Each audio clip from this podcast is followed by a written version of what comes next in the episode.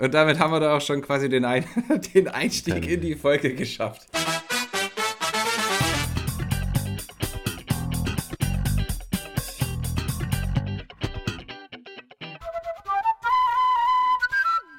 Garcia. Coronas, how are you? Wie geht's dir? I'm good, good. I'm good. How are you? fine, fine. Totally fine. Excellent, excellent. Es ist, mein High es ist wieder mal das Highlight meiner Woche. Sehr schön. Ich freue mich auch, wieder hier zu sein. Ja, wir müssen auf jeden Fall gleich sprechen äh, über Ghostbusters, denn wir waren im Kino. Mhm. Ich habe tatsächlich für dich eine Amazon-Rezension rausgesucht. Ja, da freue ich mich sehr drauf. Wir haben ein Quiz. Da kannst du dich auch sehr drauf freuen. Ja, ich äh, weiß noch nicht, ob ich mich darauf freue.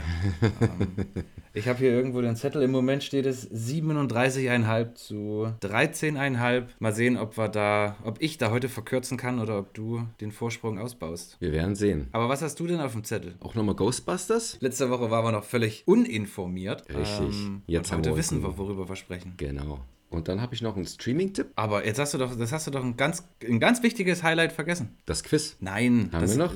Das ist ja richtig. Aber wir haben doch, du hast doch Shots, neue Shots Und produziert. Ein, ja, genau, Shots. Keine Horror-Shots, sondern normale Shots, sage ich mal. Habe ich ganz jetzt endlich mal Shot. geschafft. Ein ganz normaler Shot. 4, 4CL. Richtig. ja, großartig. Womit, womit, wo ist, wie steht dir, wonach steht dir der Sinn? Womit wollen wir anfangen? Ja, wollen wir über Ghostbusters reden? Gerne. Oh, what? Das würde ich auch direkt gerne aus dem Weg räumen denn ich denke, befürchte, dass wir hier unterschiedliche Ansichten vertreten werden. Okay. Ich würde zunächst mal gerne deine Meinung hören. Mhm, die sollst du bekommen. Nach den Trailern, die ich gesehen habe oder sehen musste, weil es im Kino lief, war ich skeptisch aus den Gründen, die ich schon in, letzter, in der letzten Sendung genannt habe, dass da der Staffelstab der Ghostbusters eben jetzt äh, übergeben wird an Kinder, was immer so ein bisschen problematisch sein kann oder allgemein den Staffelstab übergeben an eine neue Generation, weil es dann meist verbunden ist mit Dingen, die, die vielleicht der heutigen Zeit geschuldet sind und nicht mehr ganz den Charme besitzen, wie die Filme, mit denen man eben aufgewachsen ist, so wie im Falle von Ghostbusters. Besonders in dem Trailer gab es unter anderem auch so eine Szene, in der Finn Wolfhard aus Stranger Things äh, mit dem Ecto One durchs Feld heizt. Hat sich nun aber komplett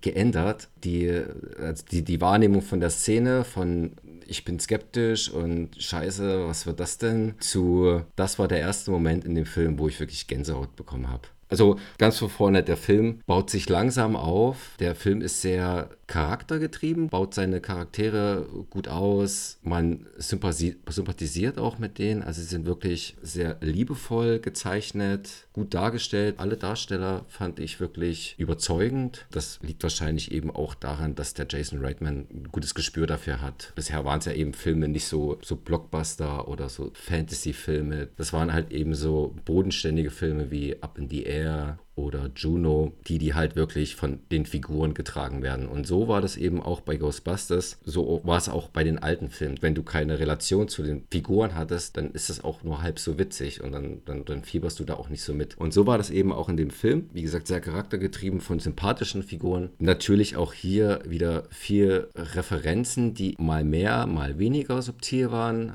Von vornherein äh, muss ich sagen, hier sind vielleicht ein paar Dinge dabei, äh, die, die manche als Spoiler wahrnehmen können. Dann soll derjenige bitte oder diejenige bitte mal kurz die kommenden fünf Minuten skippen. oder zwei Minuten skippen, whatever, was dann beim Schnitt rauskommt, aber ein bisschen vorskippen, wenn er merkt, dass wir nicht mehr über Ghostbusters reden, weil ich einfach darüber reden möchte. Das waren halt so Referenzen, wie zum Beispiel, als die in das Haus von Egon Spengler kommen, der ja in der Geschichte gestorben ist, auch der Darsteller Harold Ramis in echt verstorben ist, 2014. Ach übrigens, ganz kurz, äh, wir haben den Film, wir haben den am Sonntag gesehen, das war der 21.11. und das war genau der Geburtstag von Harold Ramis. Der, Ach, ist, 19, der ist 1944 am 21. November 1944 ähm, geboren. Das haben wir natürlich gewusst. natürlich. Danach haben wir uns den Film ausgesucht. Wir wollten es euch jetzt nur noch mal sagen. genau. Genau, als sie in dem, in dem Haus ankommen, sieht man dann halt schon, da ist halt so ein Bücherstapel, äh, der, der fast was bis an die Decke ragt, was sicherlich eine Anspielung auch war an die äh, Szene äh, äh, am Anfang des ersten Teils, als sie in der Bibliothek waren und da der Geist rumgespukt hat und da so ein bisschen äh, Chaos verbreitet hat. Es gibt halt auch diese Bücherstapel. Dann gab es noch diesen, das fand ich auch ein, eine süße Referenz, als sie im, da im Keller ist oder diesen, da wo sie halt die Stange runterrutscht und da das ganze Equipment findet, unter anderem auch die Anzüge von, von Spengler, dass sie da auch so einen Schokoriegel aus der Tasche kramt. Ja. Das ist auch so ein Schokoriegel, den hat er im ersten Teil bekommen, als Belohnung, weil er, ich weiß nicht, nachdem die den ersten oder den zweiten Geist gesehen oder gefangen haben, hat er den bekommen von Dan Aykroyd, also Ray Stantz. Der Score vom ersten Teil wurde gespielt. Ich habe an dem Tag um mich einzustimmen, die ersten beiden Teile auch gesehen, um, um halt so in das, in das Feeling zu kommen und die Vorfreude äh, zu steigern und hat auch wunderbar funktioniert. Und der Film war dann die Krönung. Als ich die Sirene zum ersten Mal gehört habe von Ecto One, das war dann auch, ah, das war auch so, so ein Gänsehautmoment. Also es war dieser Gänsehautmoment, als er durchs Feld gefahren ist mit dem Ecto One, als die Sirene kam, war dann der, der Moment, wo dann die Augen äh, langsam feucht wurden und das Ende, darüber erzähle ich jetzt nicht viel, aber am Ende musste ich mich echt zusammenreißen. Also ich weiß nicht, ob du was mitbekommen hast, aber ich habe neben, neben dir, ich bin, ich bin zusammengebrochen.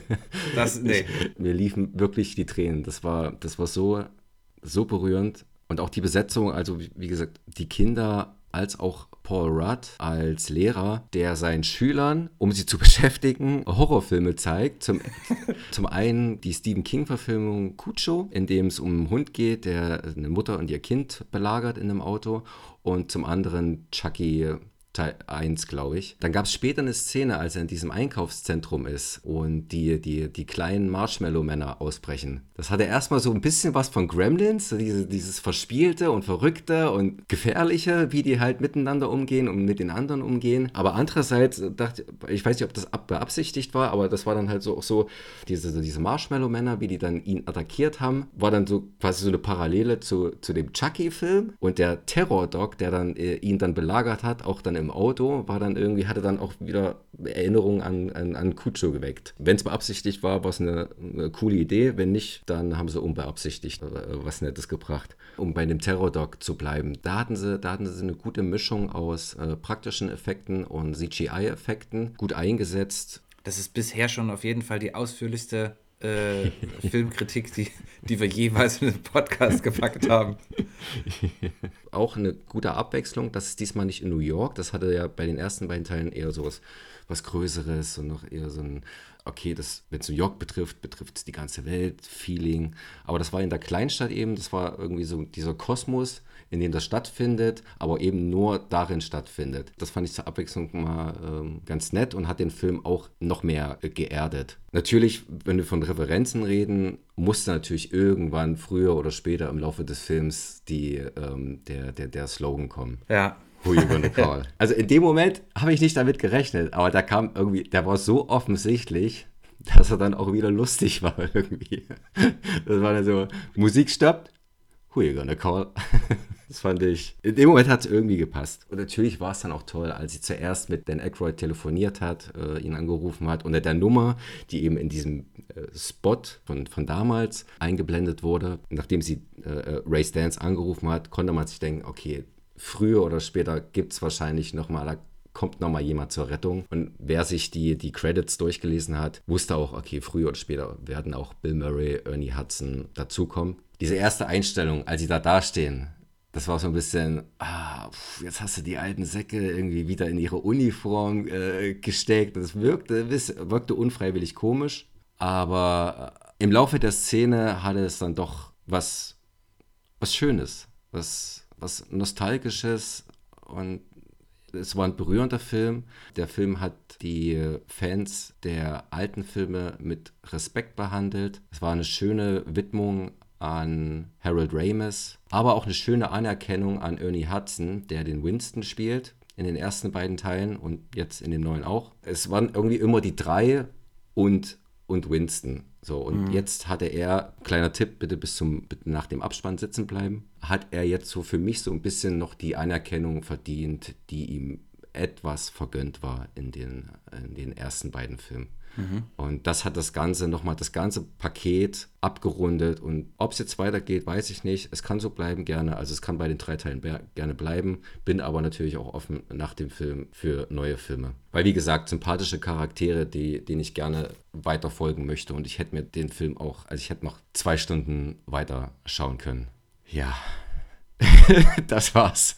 Garcia, das ist ja so. eine, eine 15 Schön war's, wir sehen uns, wir hören uns nächste Woche. Ich wollte gerade sagen, Ladies and Gentlemen, that's our show. Aber wow, mir bleibt eigentlich jetzt da nur erstmal nur noch eine Frage und zwar, wie viele von 72 möglichen Garcias? naja, ich war bei den Belassenheiten so, war ich ein bisschen überschwänglich, muss ich sagen. Also 36 von 36 kriegt ein Film bei mir eigentlich, oder 10 von 10, kriegt ein Film eigentlich bei mir mit der Zeit erst. Also das, das, ist nicht nach dem ersten Mal getan, das ist dann, der, der muss sich halt mit der Zeit beweisen. Und, ähm, wie ein guter Wein. Wie ein guter Wein. Ich glaube, der älteste, ich meine, der aktuellste Film unter meinen Top 10 oder unter meinen 10 von 10 Filmen ist wirklich The Hills of Ice von 2006. Gut, aber das ist ja jetzt die Frage. Also, dass du, ja, also das habe ich schon kommen sehen. 36 von 36 letzte Woche, ne? Wollte ich dir einfach nicht in die Parade fahren. Aber äh, hast du ja nun ein bisschen eingeordnet. Aber sag mal Ghostbusters jetzt. Wir bleiben, wir bleiben ja. mal der Einfachheit halber bei 36 von 36. Ich finde, 36 ist eine wunderbare Größe. Dann sage ich mal 30. 30 von 36 möglichen Garcias, okay? Nicht schlecht. Ich habe tatsächlich keinen kein Kritikpunkt, womit ich jetzt diese sechs fehlenden Punkte begründen könnte. ist einfach nur noch Luft nach oben. Aber ich, ne?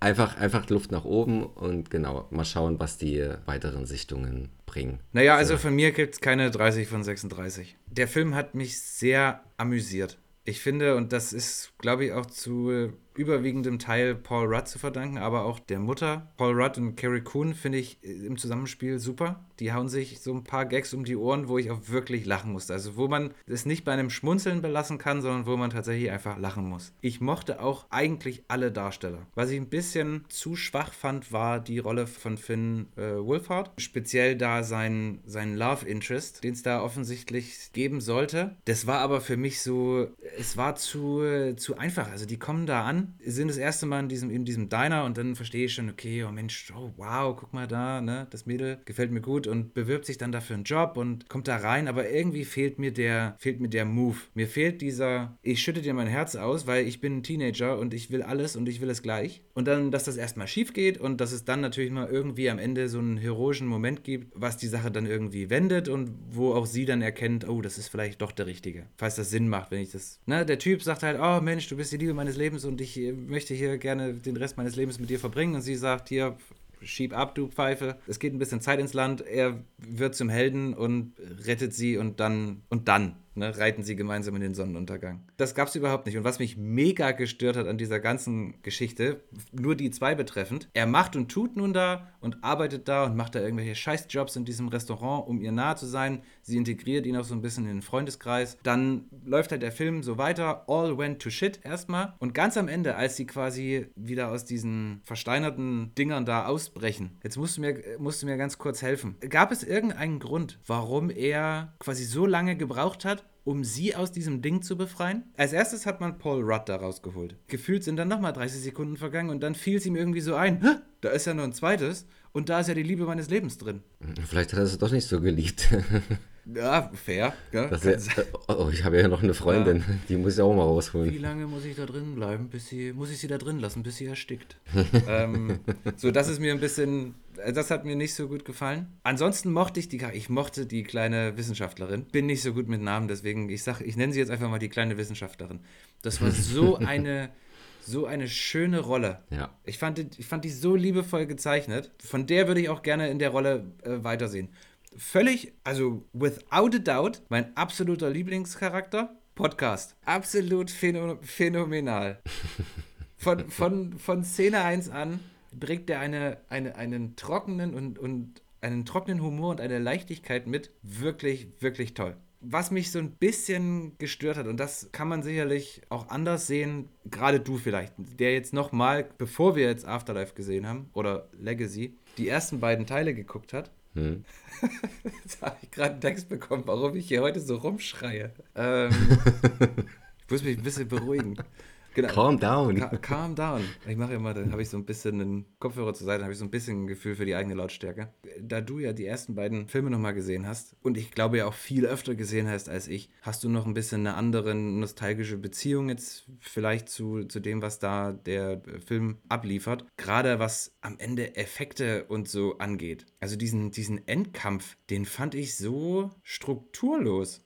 Wir haben dann Gozer zurückgeholt und jetzt was ist der Plan? Warum, wo, wo hast, wo, was willst du jetzt tun? Die Welt untergehen lassen. Ja, wurde mir nicht klar. Das fand ich ein bisschen schade. Da dachte ich mir, okay, was ist denn, was ist jetzt hier dein Plan? Was ist das, was ist der Endgame? Was versuchen wir jetzt hier zu verhindern? Oder geht es dir jetzt nur darum, oh, jetzt bin ich gerade hier? Naja, jetzt vernichte ich erstmal die hier. Das war halt der Ausgangspunkt von dem Ganzen, dass, dass der Gozer da wieder in, in unsere Welt kommt und das quasi der Startpunkt wäre, um die Welt untergehen zu lassen. Dazu ist er nicht wirklich gekommen. Ich bin mir nicht mehr ganz sicher, ob das wirklich deutlich kommuniziert wurde für Leute, die sich an den ersten nicht mehr so erinnern. Aber für mich war das relativ klar. Okay. Nur, dass Goza eben nicht so weit gekommen ist. Dank der Hilfe. Ja, im Keim, im Keim erstickt. Richtig. Olivia Wilde hat den Goza Das war ne? Olivia Wilde, ne? Ich habe ja. in den Credits nicht so schnell lesen können, aber es war eigentlich vom Gesicht her nicht zu verkennen. Hat ganz gut gepasst. Zwei Sachen haben mich noch gestört. A, für die Kinder und also für alle ja quasi in dem Film ist ja diese Begegnung mit Geistern was Neues. Die gehen da relativ normal damit um, ne?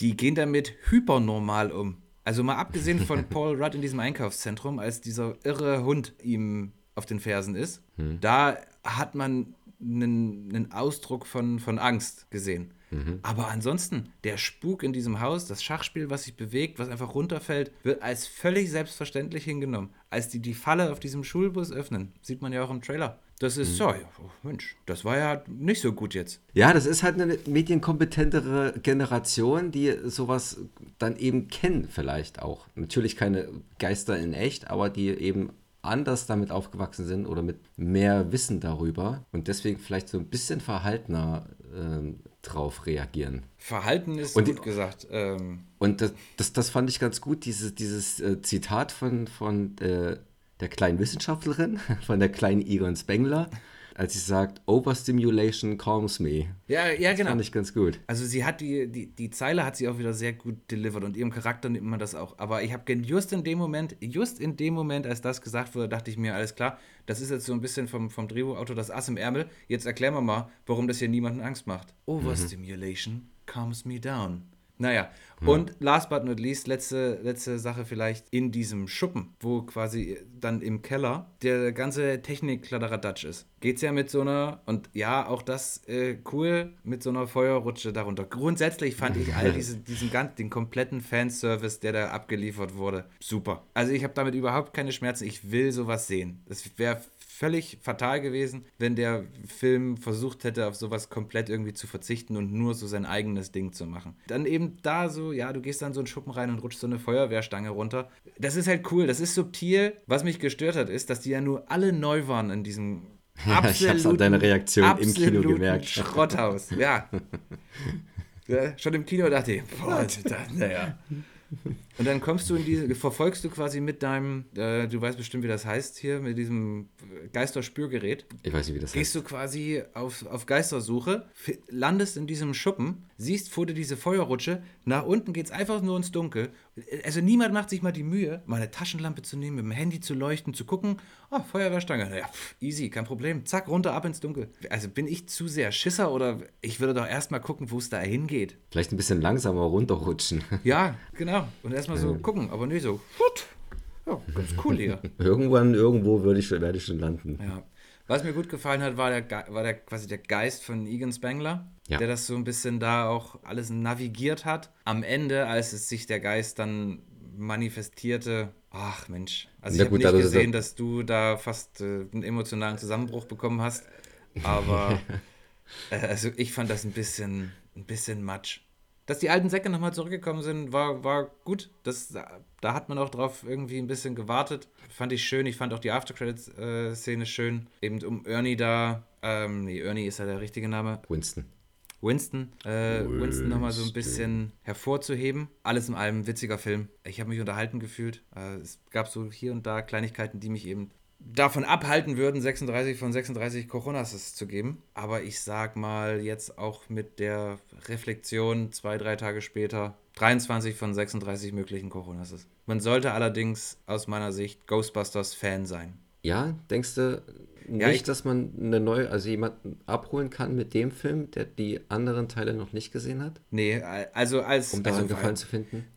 Doch, es wird schon, es wird schon erklärt. Also es wird schon genug erklärt, sag ich mal, um, um da reinzufinden, um zu verstehen, dass es da eine Backstory gibt und äh, sich darauf einzulassen. Andersrum gesagt, wenn, also mir hätte er nicht so gut gefallen, wenn nicht diese ganzen Referenzen auch mit drin gewesen wären.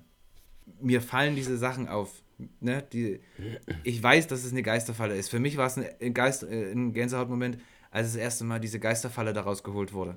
Und das sind so ganz kleine Momente im Film, die ihn für mich schöner machen. Und das baut sich halt dann auf zu jetzt erstmal 23, 23 Punkten. Ein Punkt fällt mir noch ein, das ist auch Feierabend meiner Seite. Ich habe mich relativ am Anfang gefragt, okay, die haben jetzt hier so ein bisschen Geister und Paranormales, dies, das, aber weiß denn immer noch keiner oder wirklich keiner, dass es damals in den 80ern in New York diese, diese Geister gab und was für ein Chaos die da angerichtet haben. Aber dann hat das Gott sei Dank, dann kam da diese Szene mit Paul Rudd, als er diese Falle wiedererkannt hat und meinte, oh hier, New York in the 80s, it was like The Walking Dead. ja, genau. Äh, okay, gut, ähm, es ist doch bewusst und äh, die wissen Bescheid. Er hat sich halt irgendwie, halt, dass es komplett ignoriert wurde oder so. Mhm. Dem war dann Gott sei Dank nicht so. Und wie er sich drüber gefreut hat, so wie du, über ja. die Falle.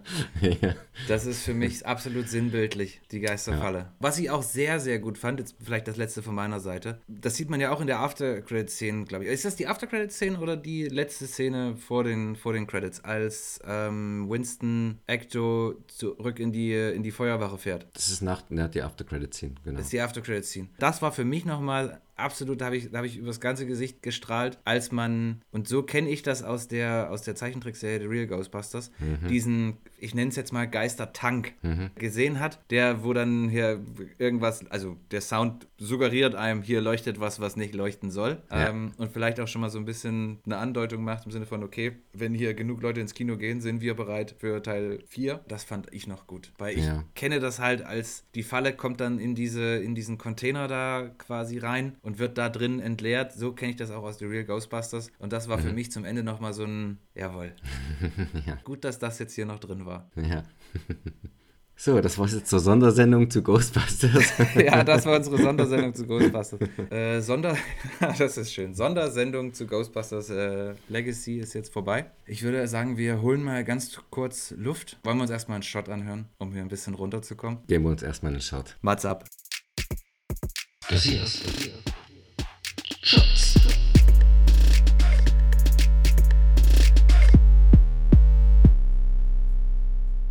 Unheimliche Begegnung der dritten Art 1977 Unheimliche Begegnung der dritten Art lief am 6. März 1978 in den westdeutschen Kinos an. Über drei Millionen Besucher wollten Zeuge der Ankunft werden und bescherten dem deutschen Verleih Warner Columbia damit die goldene Leinwand. Steven Spielbergs Friedenspfeife unter den Science-Fiction-Filmen entfaltet ihre Wirkung langsam, nimmt sich Zeit, ihre Charaktere einzuführen und ihnen Identifikationspotenzial zu geben. Richard Dreyfuss, mit dem Spielberg bereits zwei Jahre zuvor der Weißei gedreht hatte, als Familienvater aus der Arbeiterklasse, Cary Guffey als der kleine Junge, der entführt wird, und Regiekollege François Truffaut als Sprachwissenschaftler. Verschiedene Handlungsstränge werden parallel erzählt und laufen am Ende zusammen, wenn die Ankunft der Außerirdischen bevorsteht und eine friedliche Zusammenkunft zweier unterschiedlicher Spezies ankündigt. Eines unter vielen Highlights ist die Szene, in der Roy Neary, Dreyfus, mit seinem Pickup abends auf der Straße unterwegs ist. Hinter ihm sieht man Scheinwerfer, die sich ihm nähern, sich dann aber als auffahrendes Auto entpuppen. Wenige Sekunden später erscheinen wieder Lichter hinter ihm, nur diesmal nicht von einem Auto. Eine wahnsinnig atmosphärische und spannend aufgebaute Szene. Auch die Szene, in der der kleine Barry und seine Mutter mit den Außerirdischen konfrontiert werden, ist nicht nur fesselnd, sondern auch visuell herausragend. Für Wilmosch Seigmonds Kameraarbeit in diesem opulenten Lichtspektakel gab es den Oscar. Spielbergs Close Encounters of the Third Kind, so der Originaltitel, ist im Grunde genommen eine Neuverfilmung seines ersten abendfüllenden Spielfilms. 1964 drehte der damals 17-jährige Firelight Darin geht es um Wissenschaftler, die sich mit seltsamen Lichterscheinungen am Himmel und gleichzeitig stattfindenden Entführungen beschäftigen. Bei seiner Premiere in Scottsdale, Arizona, erwirtschaftete der für 500 US-Dollar produzierte Film einen Gewinn von einem Dollar, weil einer der 500 Premierengäste statt dem veranschlagten Eintrittspreis von einem Dollar wohl versehentlich zwei Dollar zahlte. Leider gilt der Großteil des Films bis heute als verschollen. Spielberg vertraute die Filmrollen einem Produzenten an, dessen Firma jedoch kurz darauf bankrott ging.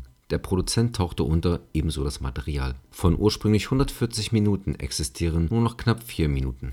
In den USA spielte Close Encounters 116 Millionen US-Dollar ein und rettete das wirtschaftlich angeschlagene Studio Columbia Pictures vor dem finanziellen Ruin. Aufgrund des Erfolgs wollte man eine Fortsetzung. Spielberg lehnte dies ab. Als Kompromiss schlug der Regisseur eine um diverse Szenen erweiterte und in manchen Szenen gestraffte Fassung vor, welche 1980 in den US-amerikanischen Kinos und ein Jahr später auch in Deutschland anlief. Beim Publikum war die Resonanz auf die neue Version eher verhalten, also schob Spielberg 1998 einen neuen Director's Cut nach, der einige Makel behob, darunter die oft kritisierte Szene, die im Inneren des Raumschiffs spielt. Wenige Jahre später, im Januar 1985, landeten die freundlich gesinnten Außerirdischen dann auch in der DDR im Verleih von Progress mit 30 Kopien gestartet, war es der erste US-amerikanische Science-Fiction-Film, der in den Kinos der Deutschen Demokratischen Republik gezeigt wurde. Dies ist in hohem Maße dem im Jahr 1976 zum Filmminister ernannten Horst Pehner zu verdanken, der die Auswahlkriterien für den Import westlicher Filme liberaler gestaltete.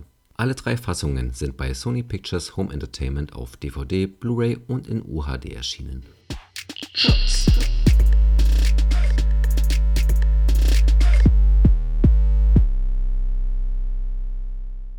Identifikation. Herrlich. Ja, es war nicht leicht, das auszusprechen. so schnell. Wollen wir im Kino bleiben, von den bereits laufenden Filmen zu den Neustarts? Der erste Film, auf den ich hinweisen möchte, der ab heute im Kino ist, heute, 25. November, House of Gucci. Der startet nächste Woche. Was, wieso? Ich habe das doch heute gesehen. Der startet am 12., äh, am 2. Oh, das ist doch jetzt blöd. also bei moviejones.de steht Filme mit Kinostart am 25.11. House of Gucci. Laut Filmstarts ist es der 2.12. Gucken wir nochmal beim Verband der Filmverleiher, was hier kommt. Da haben wir House of Gucci, 2.12. Da haben sie offensichtlich nicht äh, aktualisiert. Jetzt wäre ich hier fast äh, komplett ins Messer gelaufen. Äh, die können sie aber auf einen Tweet gefasst machen, der, der sich gewaschen, gewaschen hat. hat. liebe HörerInnen, liebe Zuschauer, es ist äh, famos. Ich bin einer Intrige aufgesessen. Ah, okay, hast du, jetzt bin ich, ich muss, mich, ich muss hier erstmal mich kurz wieder sammeln. Hast du einen Kinostart, auf den du hinweisen möchtest? Ja, Respekt, Respekt, Respekt, äh, eine Aretha Franklin Biografie mit Jennifer Hudson in der Hauptrolle als Aretha Franklin. Ich habe ein Fable für solche Filme. Tina What's Love Got to Do It finde ich auch zum Beispiel ein toller Film. Ähm, ja, auf den möchte ich hinweisen. Exzellent. Viel, viel kann ich gar nicht äh, dazu erzählen. Äh, vielleicht, wenn ich ihn sehe, dann rede ich gerne mehr darüber in einer der kommenden Sendungen. Dann würde ich an der Stelle mich kurz anschließen mit dem vermeintlich zweiten, wie es sich nun darstellt, einzigen Kinotipp, den ich die Woche habe. Es ist ein Familienfilm, es ist ein Disney-Film. Encanto startet heute, 25. November, in den Kinos. Es geht um eine magisch begabte Familie, die in einem Dorf in Kolumbien, in den Bergen von einem. Der ist sogar gestern schon gestartet gestartet. Also gestern im Sinne Läuft von heute. Mittwoch. Gest, gestern im Sinne von Mittwoch. Ja. Ey, die kotzen mich alle an hier. Was ist denn das? Wer, wieso läuft denn ein Film jetzt schon am Mittwoch an? Das ist, äh, war glaube ich des Öfteren mal bei Disney-Filmen. Gut, dann starte ich jetzt äh, mit dem vermeintlich zweiten, aber tatsächlich einzigen Kinotipp, den ich die Woche für euch rausgesucht habe. Schon gestern startete Encanto, ein neuer Disney-Film in den deutschen Kinos. Darum geht's. Versteckt in den Bergen Kolumbiens lebt nämlich die magisch begabte Familie Madrigal in einem kleinen Dorf namens eben Encanto. Und äh, der Clou an der Geschichte ist, dass alle Familienmitglieder in irgendeiner Form eine magische Begabung haben, außer die Tochter Mirabelle. Sie versucht sich trotz ihres Handicaps, äh, Handicaps da irgendwie einzufügen und so ihren Weg zu finden. Plötzlich wird das Zuhause der Familie bedroht und das hat zur Folge, dass die Magie aus Encanto verschwindet und nun ist es an der 15-jährigen Mirabelle allein auf sich gestellt, die Familie zu retten. Die Musik ist ja immer sehr wichtig, ist auch, glaube ich, bei Disney-Filmen das einzige, wo mir die Musik immer bewusst auffällt, so dass ich auch hinterher noch irgendwie eine Textstelle mich erinnere oder später auch mal den Text so mitsingen kann. Ansonsten habe ich es ja nicht so mit Filmmusik. Die Musik Musik wird auf jeden Fall beigesteuert, ob nun auch selber komponiert, aber ich glaube auf jeden Fall auch gesungen von Lin Manuel Miranda, dem ein oder anderen vielleicht bekannt als Alexander Hamilton aus dem gleichnamigen Musical Hamilton. Da war auf jeden Fall meine erste Begegnung mit ihm und, äh, und seiner Musik. Da freue ich mich auf jeden Fall besonders drauf. Der Trailer sah auch ansprechend aus. Der Trailer sah auch sehr ansprechend aus. Encanto, der neue Disney-Film, startete gestern in den deutschen Kinos. Schaut ihn euch an, ich werde es auf jeden Fall tun. Ob ich es ins Kino schaffe, weiß ich nicht, aber kommt ja irgendwann zu Disney Plus. Apropos Disney Plus, da habe ich gestern gelesen, dass am 22. Dezember die erste Staffel von Wunderbare Jahre kommt. Und als ich das gelesen habe, dachte ich mir, wow, what? Freudensprünge gemacht, geil, endlich wieder, äh, endlich äh, online verfügbar. 88 ging die los, die Serie, spielt im Jahre 68, also immer 20 Jahre versetzt. Dann habe ich heute nochmal geschaut, um, um sicher zu gehen, dass es auch wirklich so ist und musste dabei feststellen, dass es sich nicht um diese original wunderbare Jahre-Serie handelt, sondern um einen Nachfolger,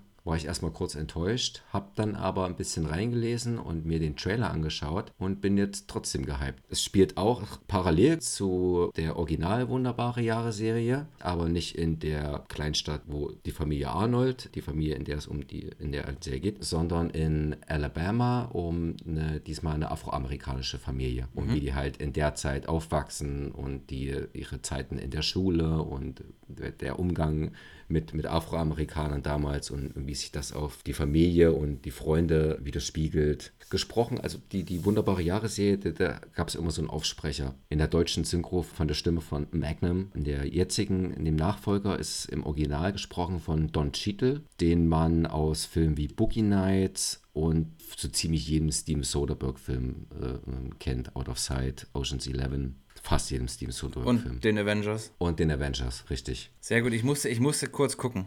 Hatte kein Bild vor Augen, aber jetzt habe ich hier direkt das erste, das erste Foto. Das habe ich damals auch geguckt. Das war so witzig. Und im Trailer kommt auch das Lied von Joe Cocker, With a Little Help of, from My Friends. Und der, der Fred Savage, der Darsteller, der den Kevin Arnold, den kleinen Jungen gespielt hat in Wunderbare Jahre, der hat wiederum vier Folgen der neuen Serie gedreht. Die ersten okay. drei und dann die fünfte oder sechste. Das hat er sich nicht nehmen lassen. Das ist mein Streaming-Tipp ab 22. Dezember auf Disney Plus. Nicht schlecht. Das ist auf jeden Fall, kann man das mal prüfen. Ja. Ich würde kurz äh, weitermachen mit meinen, mit meinen Streaming-Tipps diese Woche. Da kannst du vielleicht auch mehr dazu sagen als ich. Ein Streaming-Tipp von Sky. Ich weiß nicht, wer hier von unseren HörerInnen und ZuschauerInnen ein Sky-Abo hat. Ich nicht. Ihr Bonzen.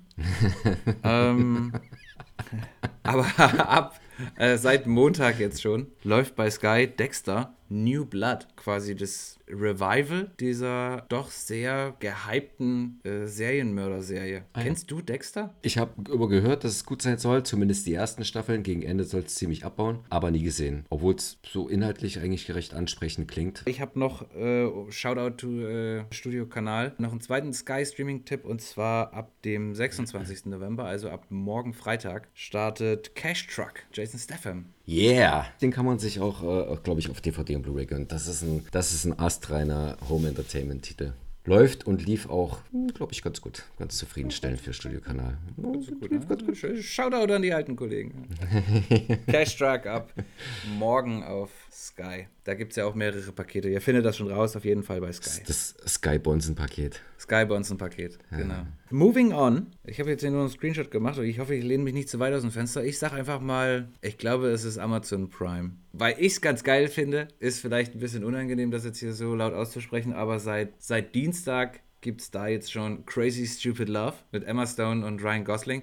Finde ich auch mega. Und, ähm, äh, sage ich schon, Will Ferrell ist falsch. Sag mal schnell. Jason Bateman. Nee, nee, nee, von The Office. Genau, Mike, äh, äh, Steve Carell. Steve Carell. Genau, Steve stimmt, Carell. wie komme ich auf Jason Bateman? Es ist so großartig. Richtig, richtig. Äh, jemand, also wenn, zu, wenn zu mir jemand sagt, Crazy Stupid Love, muss ich sofort an diese, an diese Makeover-Szene denken, wo Steve Carell von Ryan Gosling, äh, wo die shoppen gehen und ja. er da sein Makeover kriegt. Das ist zum Totlachen. Der ist ja sehr ja. witzig, der Film. Richtig. Ja. Den werde ich auf jeden Fall, auf jeden jeden Fall jetzt nochmal einstreuen dann. Wie gesagt, gibt es seit Dienstag bei Amazon Prime. Und dann haben wir noch ab Samstag, 27. November, für die Freunde von Michael Fassbender, Assassin's Creed. Kann sogar sein, dass ich den im Kino gesehen habe. Fand ich ein bisschen zu verrückt. Will ich auf jeden Fall nochmal gucken. Ich weiß auch nicht, ich, ich habe es, glaube ich, damals beim ersten Mal gucken einfach nicht gerafft. Die, die Computerspielreihe kenne ich. Den einen oder anderen Titel daraus habe ich auch selber gespielt. Absolutes Material für, für Kino. Prädestiniert für, ja, man sagt ja jetzt immer gerne Universe. Das vielleicht nicht, aber so zwei, drei Filme könnte man daraus schon machen.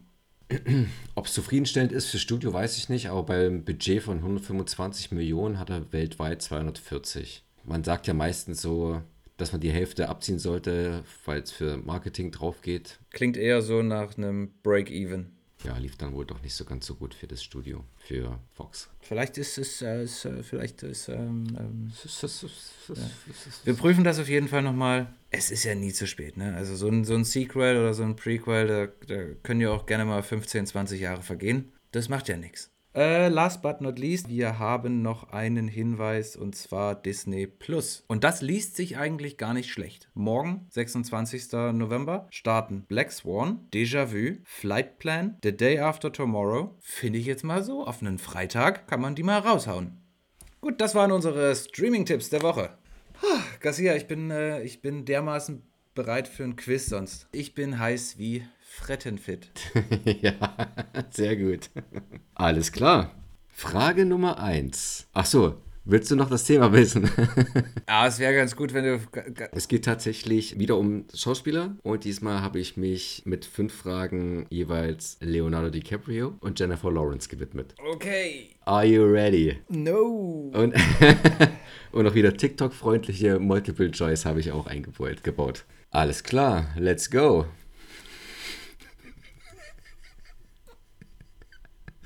Ja. Erste Frage. Für welchen Film war Leonardo DiCaprio erstmals für den Oscar nominiert? Ist es A. Gilbert Grape, B. This Boy's Life, C. Jim Carroll in den Straßen von New York oder D. The Beach? Also ich schließe The Beach aus. Hätte ich jetzt A, B, C, D nicht gehabt, wäre meine spontane Antwort Gilbert Grape gewesen. Aber nee. Ich sage, es ist Antwort B. This Boy's Life. This Boy's Life ist falsch. Ah, es Scheiße. ist Gilbert Grape. Mein Gott, das geht ja schon wieder geil los hier. Aber sehr gute Frage, hat mir gut gefallen. Zweite Frage. In welchem Horrorfilm hatte Leonardo DiCaprio sein Spielfilmdebüt? Gibt es dazu Multiple Choice oder soll ich das einfach wissen?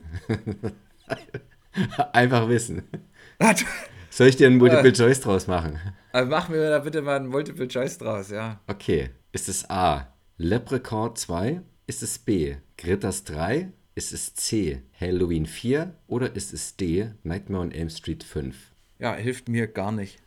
Es hat sich so ein bisschen richtig angefühlt, als du B vorgelesen hast. Gritters 3. Ich sag B. Gritters 3. Ja. Das ist richtig. Ja! 1 zu 1. Oh, hoffentlich wird es nicht noch schwerer. Dritte Frage. Für die Hauptrolle in welcher Adaption, Literaturadaption, von 2000 war Leo ursprünglich vorgesehen? Die Rolle ging anschließend an Christian Bale. Das äh, American Horror Story. Äh, hast, nee, nee, nee, nee, nee, hast noch nee. eine Chance.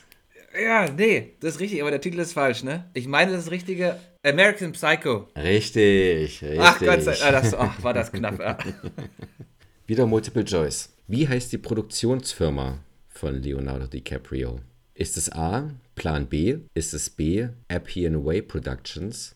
Ist es C, Happy Madison Productions? Oder ist es D, Malpaso Productions? Also Happy Madison ist, ist, ist klar, das äh, ist Adam Sandler.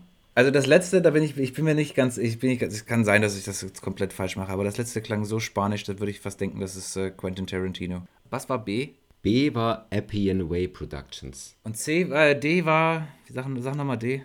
Malpaso Productions. Malpaso, Plan B. Ich weiß nicht, ob du jetzt vielleicht da so ein Ding draus gemacht hast. Ich sag einfach, ich sag wieder B. Appian Way Productions? Ja. Das klingt so ein bisschen nach regenerative Energiesysteme. Da dachte ich, hat er vielleicht ein Fable für. ob das so ist, weiß ich nicht. Appian Way Productions ist aber die Produktionsfirma von Leonardo DiCaprio. Da, da, da, damn. Die existieren alle, Nein. hast du ja schon gesagt. Happy Madison Productions, Adam Sandler. Plan B ist Brad Pitt und Malpaso Productions ist Clint Eastwood. Oh, okay, ja, das macht auch Sinn. Letzte Leo-Frage. Frage Nummer 5. In wie vielen Spielfilmen hat er unter der Regie von Martin Scorsese gearbeitet? Es gibt nämlich auch einen äh, Kurzfilm, aber den zählen wir da nicht mit rein. Okay, ich versuche es jetzt gerade im Kopf durchzugehen, aber irgendwie, ich bleibe komplett immer nur bei Departed hängen. ähm, also einen haben wir schon mal. Ja, äh, mindestens einen. Aviator, Inception, äh, Nolan, Great Gatsby ist nicht so wirklich Scorsese, glaube ich. Oh Mann, wie kann man denn jetzt so sehr auf dem Schlauch stehen mit Leonardo DiCaprio-Filmen? Also ich bin mir safe 3. Safe 3. Ich überlege, ob ich 4 sage. Ich ohrfeige mich gleich, wenn, wenn, wenn, du, wenn du das auflöst und dann wahrscheinlich auch die Titel parat hast. Aber ich habe gerade wirklich einen Blackout, was das angeht. Der neue ist, glaube ich, auch nicht so hier Don't Look Up. Aber der ist, glaube ich, auch nicht von Scorsese genug rumgeraten, ich komme eh nicht mehr drauf. Ich sag, ich sag drei. Könntest du sie alle nennen? Ich, äh, also Departed haben wir, ich würde dann noch, ich würde noch sagen, äh, Aviator. Da bin ich mir wirklich nicht sicher. Shutter Island. Dann hast du schon mal drei genannt von fünf. Boah, hör doch mal auf. Scheiße. Shit, wirklich? Ja. Okay, kriege ich einen halben Punkt, wenn ich die anderen zwei auch noch weiß, ohne einen Fehler zu machen? Ja, in den nächsten 30 Sekunden. Gangs of New York? 6, 5, 4, 3, 2, Gilbert 1. Grape. Den aktuellsten hast du vergessen. Wolf of Wall Street. Ah, ärgerlich. Ich muss ganz ehrlich sagen, dass ich vor den Jennifer Lawrence-Fragen jetzt ganz schön Respekt habe, weil ja, ich, ich mag die, ich sehe die gerne, ich finde, sie ist eine großartige Schauspielerin, aber ich weiß gar nicht, ob ich genug weiß für fünf Fragen. Na, schauen wir mal. Frage Nummer 6. Jennifer Lawrence wurde von ihrer Klasse gewählt als A. Shyest Person, B. Loudest Person, C. Funniest Person oder D. Most Talkative Person? Also bis auf A würde ich ihr alles zutrauen. Aber ich glaube, was man so auch offscreen irgendwie an, an irgendwelchen Conventions und Interviews sieht, würde ich sagen, aber das ist auch Mist, das ist schon wieder B, das kann ich nicht sagen. Ich hätte jetzt eigentlich gesagt. Da habe ich übrigens kein System beim Multiple Choice, ne? Ich könnte hier zehnmal A Antwort A machen. Würde nach der fünften Frage irgendwann vielleicht auffallen. Okay. Ich sag, sie ist sie die lauteste. Ich glaube, sie war so, eine, so, ein, so ein lautes, aufgeregtes, aufgewecktes, Aufmerksamkeits-, auf sich ziehendes junges Mädchen. Oder Jugendliche dann wahrscheinlich. B, loudest person, ist falsch. Sie wurde gewählt als most talkative. Du hast schon recht, die letzten drei kann man ja alles zutrauen. Ja. Wären, wären alle gegangen, ja. Wären alle gegangen. Ausgleich, Garcia, 3 zu 3. Siebte Frage. Ja, also hier greift das, was du letztens schon gesagt hast. Ich hätte mir eigentlich noch so ein paar Alternativfragen einfallen lassen müssen. Wie lautet der Titel des neuen Films mit unter anderem Leonardo DiCaprio, der am 14, 24. Dezember auf Netflix veröffentlicht wird? Mhm. Na, weißt du das? Das ist, das ist äh, schwierig. Ja, ähm, ist auch die doch um, Frage. da geht es doch um Kometen, stimmt's? Geht doch um Kometen, oder? ja, machen wir es kurz. Das heißt Don't Look Up. Das ist korrekt. Puh, wieder knapp die Führung übernommen. 4 zu 3. Achte Frage. In welchem Bundesstaat wurde sie geboren? A. Ach, Gott sei Dank. Kentucky, B. Oklahoma, C. Arkansas oder D. Missouri? Es hat sich gleich bei A richtig angefühlt. Ich sag, äh, she's a Kentucky girl. Ja, dein Gefühl täuscht dich nicht. Ja! Es, ist B. What the fuck? Nein. es, es ist Kentucky. es ist Kentucky, oder? Gott sei Dank. Meine Damen und Herren, damit ist es offiziell. Es steht 5 zu 3. Ich kann nicht mehr verlieren. das ist schon mal gut. Alright. Neunte Frage. In wie vielen X-Men-Filmen spielte sie die Rolle der Raven bzw. Mystique? Das ist relativ einfach zu beantworten, wenn man die Antwort kennt. Mhm. ich bin wieder bei, ich bin bei mindestens zwei. Es ist jetzt ein bisschen tricky. Ich überlege gerade, ob es einen X-Men-Film gibt, in dem Mystique mitspielt, sich aber nicht quasi zurückverwandelt. Achso, nee, nee, nee, das kann Mystique ja gar nicht. Mystique ist ja Mystique, die ist immer blau, stimmt's? Nee, die kann sich in andere verwandeln. Die ist immer blau. Die ist immer noch blau. War da ganz kurz. Die ist blau und die kann sich die kann sich verwandeln. Aber nimmt sie. Das ist keine Fangfrage oder so. Also das hängt dich nicht an die Raven Mystique. Aber in wie vielen X-Men-Filmen spielt sie mit? Easy peasy, Mic Drop, zwei Stück. Das sind doppelt so viele. Leck mich doch in the Tash.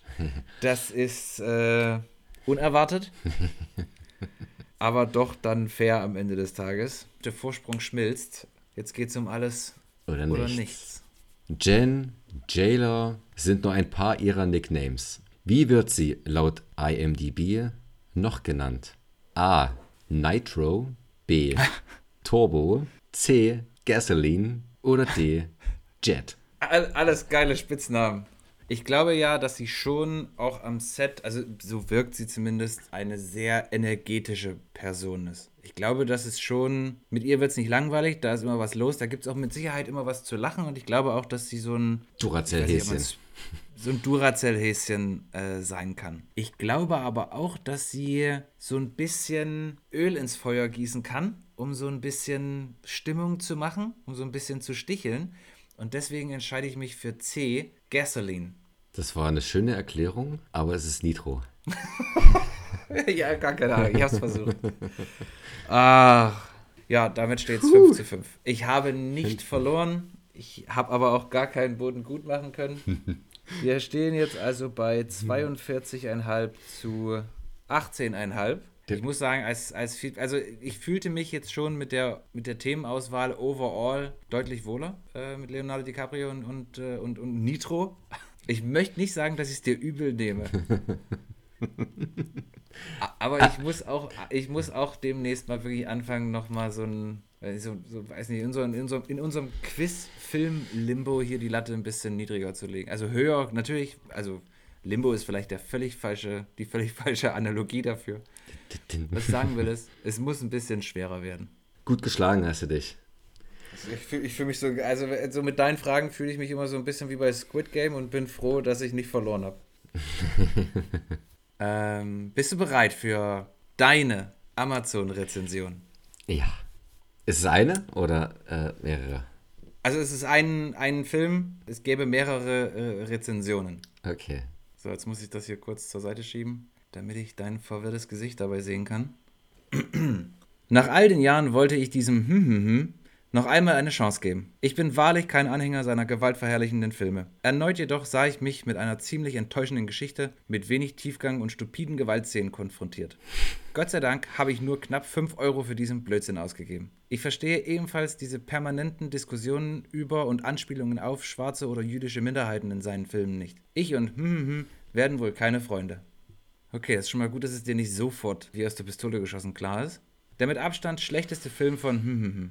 Total langweilig. Peinliche Dialoge, lächerliche Synchronisation, ganz schlimm. Wie von einem Filmstudenten im ersten Semester.